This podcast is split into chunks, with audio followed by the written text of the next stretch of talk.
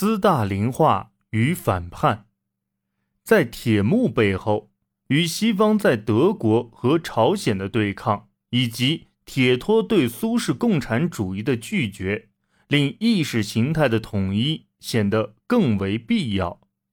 依照苏联模式，斯大林式独裁制体系开始被强加给各国。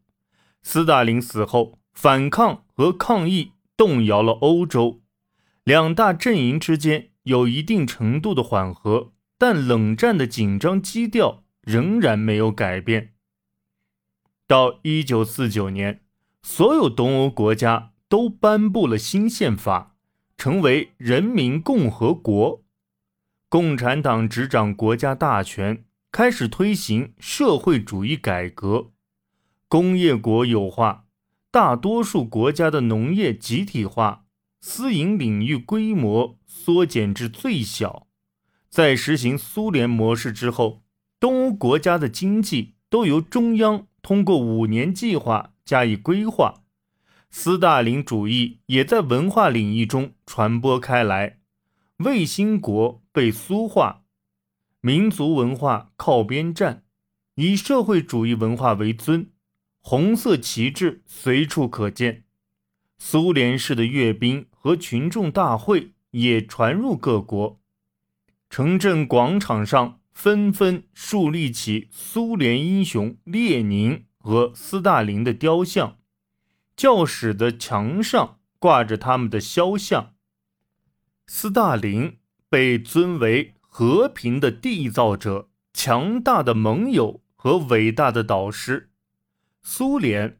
被当作最佳范例，学校教授的是俄语，不教其他外语，而确实存在和想法出来的敌人都遭到了残酷镇压，教会及其领导人受到迫害，成千上万名教众被捕入狱。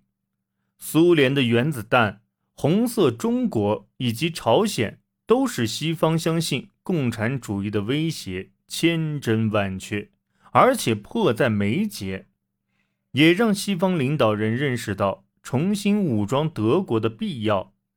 但当时二战才结束不久，这个想法并不受欢迎。与建立欧洲煤钢共同体的情况一样，法国认为吸纳德国才是最好的解决之道。于是，在一九五二年。提出建立欧洲防务共同体，在欧洲防务共同体中，各国军队的操作处于全体成员国的共同控制下，这样德国就受到其他成员国的牵制了。但是这个计划并没有成功，英国拒绝把本国武装置于国际控制之下，并且在法国国内重新武装德国。也仍是十分不受欢迎的做法。于是，这一计划最终在一九五四年被搁置。苏联同样反对重新武装西德，提议建立一个统一但中立的德国。对此，西德总理阿登纳认为，这只是苏联的政治宣传，从而加以拒绝。一九五三年。斯大林去世，紧张关系得到缓和。他的继任者尼基塔·赫鲁晓夫处事更为灵活。朝鲜各方同意停火。大国领导人于1954年7月在日内瓦会面，商讨军队和德国的问题。同年，重新武装德国的提议得到了通过。一九五五年五月，德意志联邦共和国加入北约。同年，允许德国组建军队的立法也获得通过。作为对德国加入北约的回应，苏联及其卫星国于一九五五年建立了华沙条约组织，以加强东方阵营的军事合作。尽管存在这种紧张状态。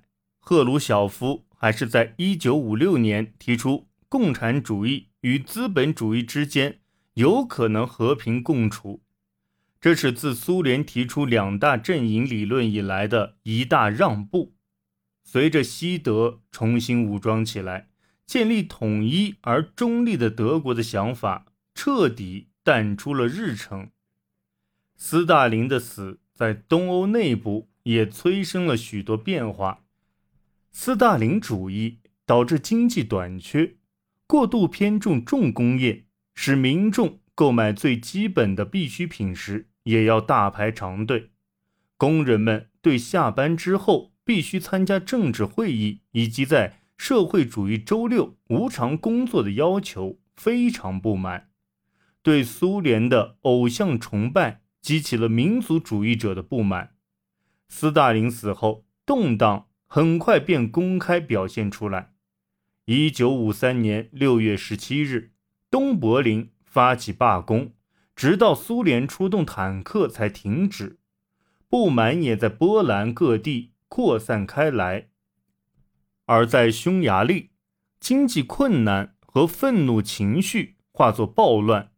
苏联换掉了匈牙利的斯大林式独裁者拉科西，让改革家共产主义者纳吉伊姆雷上台。纳吉的政府立即着手改革，关闭集中营，释放囚犯，允许农民离开集体农场。而纳吉最触及根本的提案，则是提出与其他党派分享权力。一九五五年一月。纳吉被撤除了共产党领导人的职位，一切改革也被拉科西颠覆。但拉科西是在打一场必败之仗。在一九五六年召开的苏共二十大上，赫鲁晓夫批判了斯大林的作秀式审判以及对他的个人崇拜。这篇秘密报告的内容泄露了出去。在整个共产主义阵营内产生了强烈反弹，导致了匈牙利夏季的动荡局势。一九五六年十月二十三日，匈牙利爆发大规模学潮，要求纳吉重掌政府，随后引发了暴乱。抗议者的要求也不仅是进行共产主义改革，国旗上的共产主义标志也被去掉了。当国家电台谴责抗议者为反革命分子后，示威者用武力接管了电台总部。